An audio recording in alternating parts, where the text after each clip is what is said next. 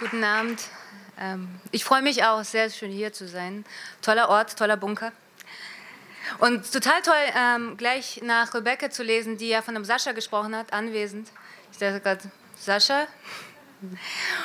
Ähm, nun habe ich euch, ich habe lange überlegt, was ich euch mitbringe, weil kein Kapitel steht für das andere. Und sollte dieser Roman ein Musikalbum sein, so ist jedes Kapitel wahrscheinlich eine andere Musikgattung. Aber ich hatte heute Lust auf Anton, den kleinen Anton. Es sind äh, vier Generationen in dem Roman. Es ist Istanbul. Es ist keine Flüchtlingsgeschichte. Ähm, es ist eine Geschichte von Leuten, die sich suchen. Und hier ist der kleine Anton zurück in das, was man so wohl Zuhause nennt, aber ähm, dieses Kapitel heißt Zuhause in Anführungsstrichen. Красный маяк, дом 13, Корпус 2, Квартира 128. Die Adresse kann ich für immer auswendig. Die stößt noch im Schlaf von ganz tief unten aus dem Bauch auf. Man kann mich nachts wachrütteln, noch bevor ich meinen Namen weiß, weiß ich, wo man mich hinbringen soll, wenn ich verloren gehe. Wenn mich der Menschenpulk in der Moskauer Metro fast zerquetscht und ich, bevor mir der Arm rausgerissen wird, die Hand, die mich festhält, loslasse und mich dann allein in der Station wiederfinde und Marx, Lenin und Stalin von ihren Säulen auf mich herunterschauen und mich fragen, wo ich herkomme. Dann werde ich wissen, was ich sagen soll. Krasny Majak Nummer 13, Gebäude 2, Wohnung 128. Und dort gehe ich auch immer wieder hin. Immer wieder heißt jedes Jahr. Man nimmt mich mit. Als sie mich das erste Mal mitnehmen, denke ich, alles wird gut. Ab jetzt wird alles gut. Oma mästet mich, als wäre es das Letzte, was sie tut.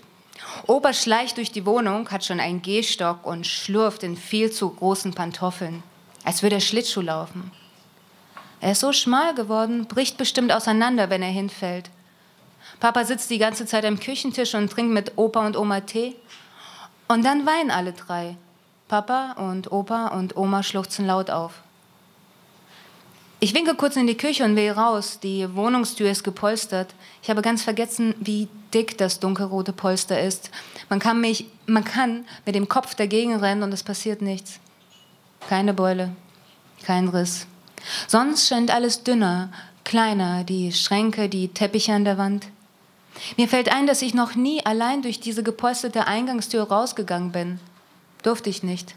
Jetzt schon, warum auch immer. Papa ist ja mit Reden und Weinen beschäftigt. Oma und Opa hören zu. Die Schwester sitzt in der Ecke auf dem Sofa, auf dem Mama und Papa früher zu zweit geschlafen haben und liest in ihrem Comic und will sich nicht rausbewegen. Sie ist ein riesiger, in rosa Fauteuil getauchter Wurm. Ich gehe raus, nehme den Fahrstuhl. Das Licht flackert, das hat es schon immer getan und ich hatte schon immer Angst, dass der Fahrstuhl stehen bleibt. Der Notfallknopf ist rausgerissen. Ich kann mich nicht erinnern, ihn je gesehen zu haben, aber die Treppe zu nehmen ist gefährlicher, haben sie mir gesagt. Ich komme unten an, trete die eine Tür auf, ich trete die andere Tür auf. Die Bänke unter den Fenstern im Erdgeschoss sehen aus wie riesige Pilze mit vermoderten Köpfen. Keiner sitzt drauf, keiner schreit mir hinterher, ich soll aufpassen. Die Metallstangen des Klettergerüsts auf dem Spielplatz waren mal blau, das weiß ich noch. Ich klettere hoch in meinem üblichen Dreierschritt. Rechts hochziehen, links hochziehen, nochmal rechter Fuß und ich sitze ganz oben auf dem geflochtenen Viereck und schaue über den Hof. Er scheint so groß wie ein Fußballstadion. Dahinter hört die Welt auf. Das kann man sehen. Links sind Weiden, die sind ein Vorhang zu dem Nichts dahinter. Sonst überall nur dieselben grauen Wände der Plattenbauten, übersät mit einem Meer aus schwarzen Augen. Der Himmel hat dieselbe Farbe wie die Häuser. In den Kniekehlen unter meine Jeans spüre ich Schläge gegen die Metallstangen. Valera und Petja schielen hoch und treten gegen das Gerüst. Vor Freude falle ich fast runter. Hey, schreie ich, hey! Lasse mich kopfüber hängen und strecke die Arme nach ihnen aus. Wo ist Kirill? Kirill ist weggezogen, sagen sie. Bist lange weg gewesen, hast keinen Überblick mehr. Ich laufe die Streben des Klettergerüsts hinunter wie eine Spinne und will ihnen um den Hals fallen, weiß aber, dass wir so einen Kinderkram nicht mehr machen. Ich strecke ihnen die Hand entgegen. Sie nehmen sie nicht. Sie schauen auf meine Schuhe. Valera geht um mich herum und schnalzt mit der Zunge. Petja steht dicht vor meinem Gesicht und sagt nichts. Guck nur. Seine Lippen sind ganz trocken, die Außenwinkel seiner Augen auch. Er ist so blass, ich möchte etwas Schnee nehmen und ihm über die Wangen reiben. Ich sage, ich habe Geschenke für Sie. Die sind oben in der Wohnung. Sie können ja mitkommen. Äh, oder, oder später nachkommen, wenn Sie wollen. Wenn, wenn Sie jetzt nicht wollen, wir können ja eine Weile zusammen draußen sein. Petja verzieht das Gesicht zu einem Grinsen. Nur die eine Seite, die linke. Valera ist hinter mir stehen geblieben und fährt mir mit der flachen Hand über den Hinterkopf, als würde mir die Haare abrasieren. Ich springe zur Seite und schaue die beiden an. Sie sehen einander so ähnlich, dass sie sie kurz nicht auseinanderhalten kann. Sie lachen nicht, sie atmen nicht, sie stehen Schulter an Schulter in ihren weißen Daunenjacken und schauen wie durch mich hindurch, aber sie schauen mich an. Das kann ich spüren. Und Valera sagt als erster das Wort Jid. Ich habe es vorher schon oft gehört, aber das wusste ich nicht. Ich wusste nicht, dass ähm, ich damit gemeint bin. Auch nicht, was es heißt. Judensau. Das erklären mir die Jungs dann, dass ich eine bin und warum.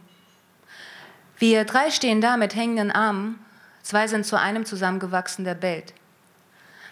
Sie erklären mir, dass ich eine Judensau bin, weil ich eben als diese Judensau aus dem Land durfte und sie hier bleiben mussten und Kirill verabschieden, als sein Vater versetzt wurde, und Dima verabschieden, der ist übrigens überfahren worden von so einer Missgeburt mit Schlitzaugen wie den meinen. Einer nach dem anderen sind sie alle gegangen oder werden bald gehen, so wie ich und meine ganze Dreckssippe. Und jetzt komme ich mit meinen weißen Nike-Sneakers zu Besuch und kann mir die Westgeschenke in den Schwanz schieben.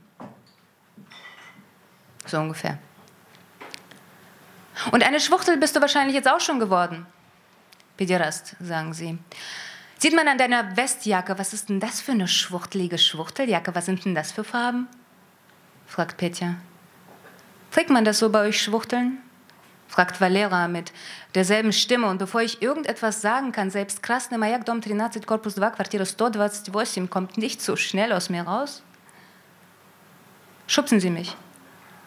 Beide gleichzeitig. Und ich falle hin, fliege gegen das Gerüst. Ein Metallgeräusch schallt in meinem Kopf nach.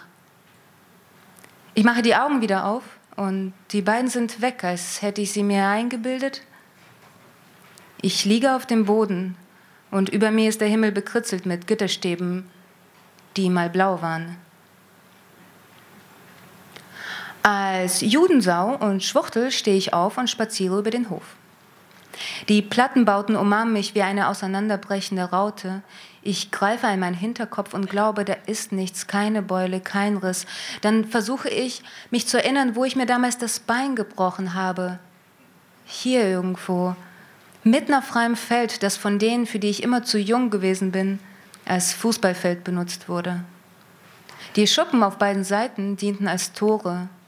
Ich gehe zu dem Schuppen mit dem Stromkasten an den erinnere ich mich am besten, der kleine flache Bau, wo die Nachbarn im Hof Illegale vermuteten. Zu 10, zu 20, zu 100 hocken die da drin. Da ist doch keine Elektrik, dafür stinkt es zu sehr.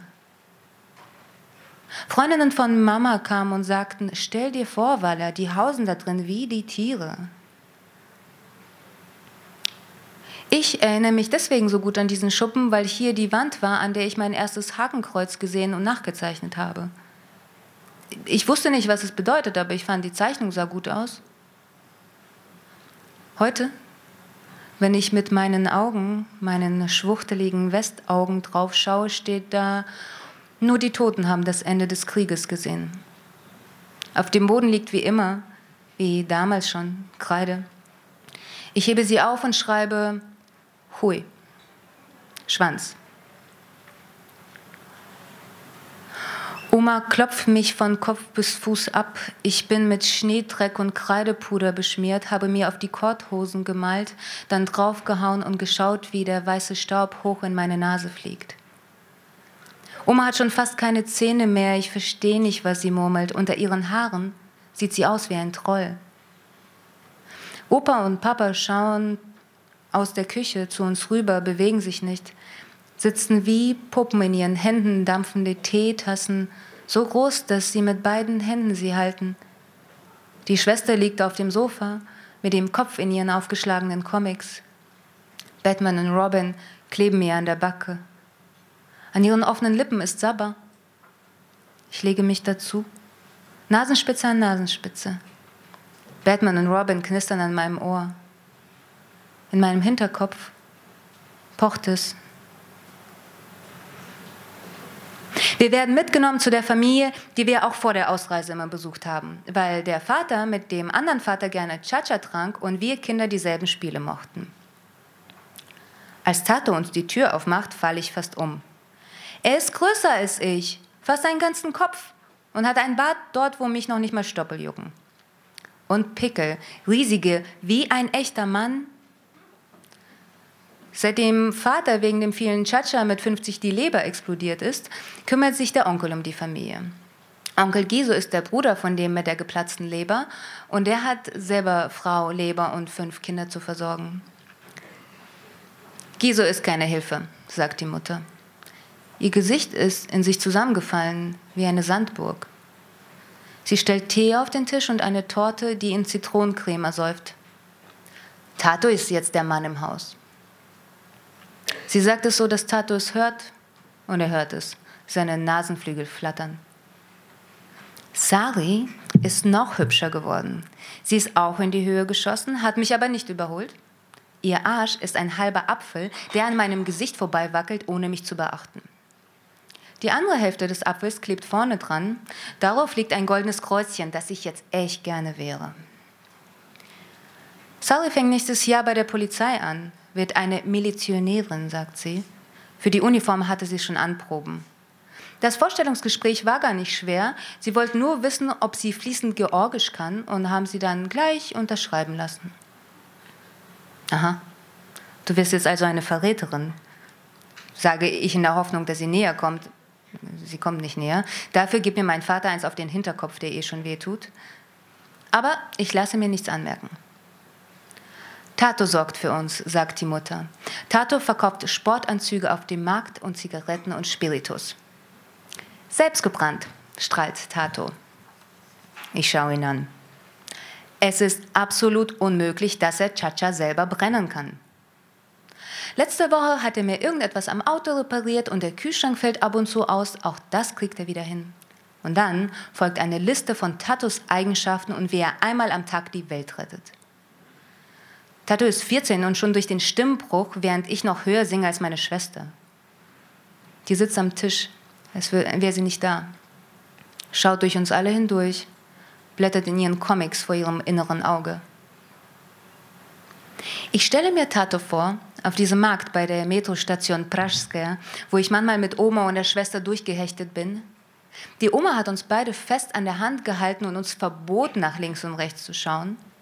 Stelle mir also Tato vor, hinter einem Berg aus Stoff, der in Plastik eingeschweißt ist, mit einer Kippe im Mundwinkel und mit einer tiefen Männerstimme schreit er dann Anzüge, Anzüge, frische Adidas-Anzüge, kommen Sie näher, schauen Sie nur.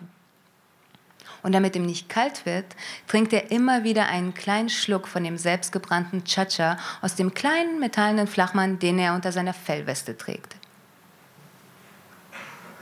Meine Augen wandern wieder zu Sari, ich starre sie an, so offen es geht, und versuche zu lächeln, warte darauf, dass sie von ihrem Tee hochguckt. Tut sie nicht. Während der ganzen Erzählung von Tatos Heldentaten schaut sie auf den Dampf über ihrer Tasse, der sich in Regenbogenfarben wölbt. Sieht aus wie Seifenmasse. Sie bewegt noch nicht mal die Lippen, wenn sie über den vergoldeten Tassenrand bläst.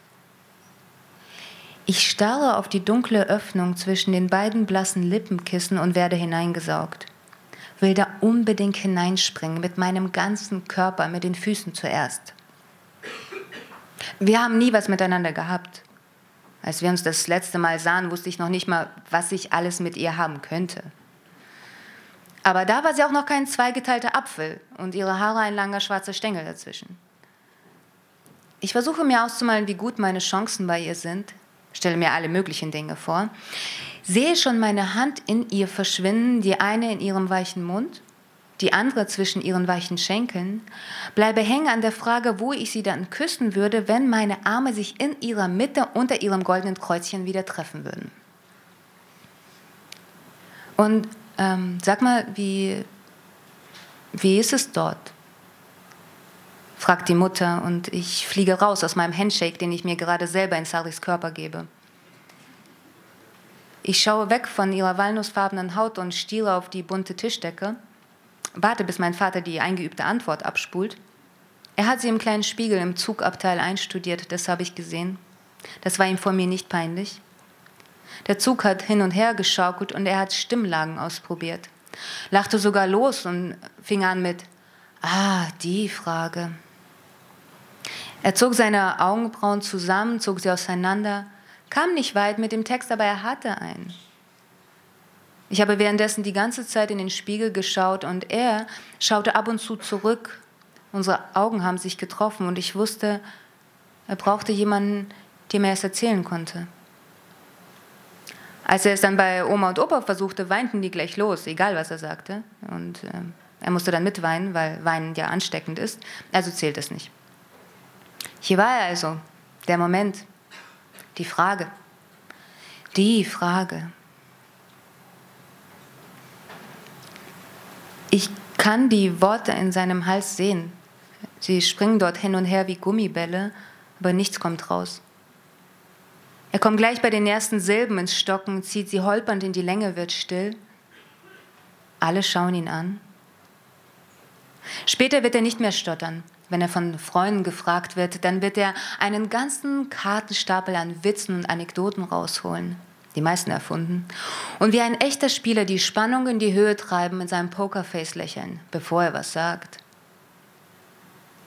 Aber jetzt, es ist das erste Mal, wie ist es dort, in diesem Germania? Und er rot. Wir auch. Er stottert. Wir hören zu. Äh, die haben ein Wort, das heißt Langeweile. Wir würden Skooker sagen, aber die meinen was anderes damit. Sagt er schließlich, als hätte er schon lange gesprochen und würde damit eine Pointe setzen. Die Mutter nickt, wir hören dem Summen des Kühlschranks zu und folgen mit den Augen den unsichtbaren Fliegen im Raum, die um uns kreisen. Sally schlägt die Beine übereinander unter dem Tisch, das spüre ich und versuche wieder an ihre Schenkel zu denken und nicht an meinen Vater, dessen Gesicht immer feuchter wird. Und die Kinder, weißt du, die, die können dir ins Gesicht sagen, heute mache ich mal nichts, heute mache ich mal frei, ich muss mich entspannen, ich habe so Kopfschmerzen oder ich bin müde, diese Langeweile eben, weißt du, denen ist ständig langweilig, sie finden alles langweilig, weißt du, so 15-jährige Rotzlöffel sagen dir ins Gesicht, ich, ich kann mich nicht erinnern, dass uns jemals langweilig war. Du? Ich stehe auf, beuge mich über den Tisch, nehme mir noch ein Stück Zitronencremetorte und versuche dabei, Saris Schulter zu streifen oder wenigstens an ihrem Haar zu riechen. Sie weicht zurück und sprüht Funken aus den Augenwinkeln. Und dann habe ich gehört, sagt mein Vater, dass wenn den Eltern mal die Hand ausrutscht, die eigenen Kinder sie dafür verklagen können. Das geht dort. So was machen sie. Kannst du dir das vorstellen? Die eigenen Kinder, die Eltern. Er beißt in ein Stück Torte und leckt mit der fettigen Zunge die Creme zwischen Daumen und Zeigefinger weg. Die Mutter schaut ihn an und schaut dann aus dem Fenster. Ich schaue auch aus dem Fenster. Der ist nur weiß, es schneit wieder. Sally stellt die Tasse ab und verschränkt die Arme. Tato schlumpft mit der Sohle seiner Schlappen über den Boden wie das Kleinkind, das er ist. Seine großen Zähne ragen weit aus dem Gesicht. Er muss dafür nicht mal lächeln. Wir essen so lange schweigend, bis wir sehen können, dass der Teller unter der Torte schwarz ist, goldumrandet und mit roten Kirschen drauf. Zum Abschied hält Tato uns die Tür auf und bietet an, uns zur Metrostation zu begleiten. Mein Vater sagt nein, nimmt ihn aber zur Seite und redet auf ihn ein, legt ihm die Hände auf die Schultern. Und ich versuche mir vorzustellen, wie viel er ihm gerade zugesteckt hat. Ich sage bis bald und gebe allen die Hand. Sari guckt nicht mal hin. Und ich auch nicht. Wir gehen auf die Straße. Es ist kalt. Es ist so viel kälter, als es sonst irgendwo sein könnte. Meine Nasenspitze wird ein Eisstängel, über meine Lippen legt sich ein weißer Film, die Haut spannt und dann reißt sie. Ich spüre, wie meine Nikes sich vollsaugen und die Hosenbeine auch. Der Dreck frisst sich hoch bis zu den Knien. In meinen Augen brennt es. Ich kriege sie nicht mehr zu und verdrehe meinen Kopf. Er kugelt von einer Seite zur anderen, aber ich kann nicht sehen wegen der großen Kapuze. Ich schaue von innen auf meine schwuchtelige Westjacke, streife die Kapuze ab, öffne den Reißverschluss, schmeiße die Jacke in den Schnee.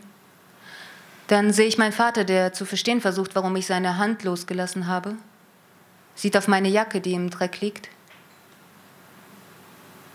Mir wird warm, wie er mich durch die Straßen nach Hause jagt. Meine Wangen brennen. Ich schaue zurück, präge mir sein violettes Gesicht ein und weiß, ab jetzt läuft er mir für immer hinterher. Dankeschön.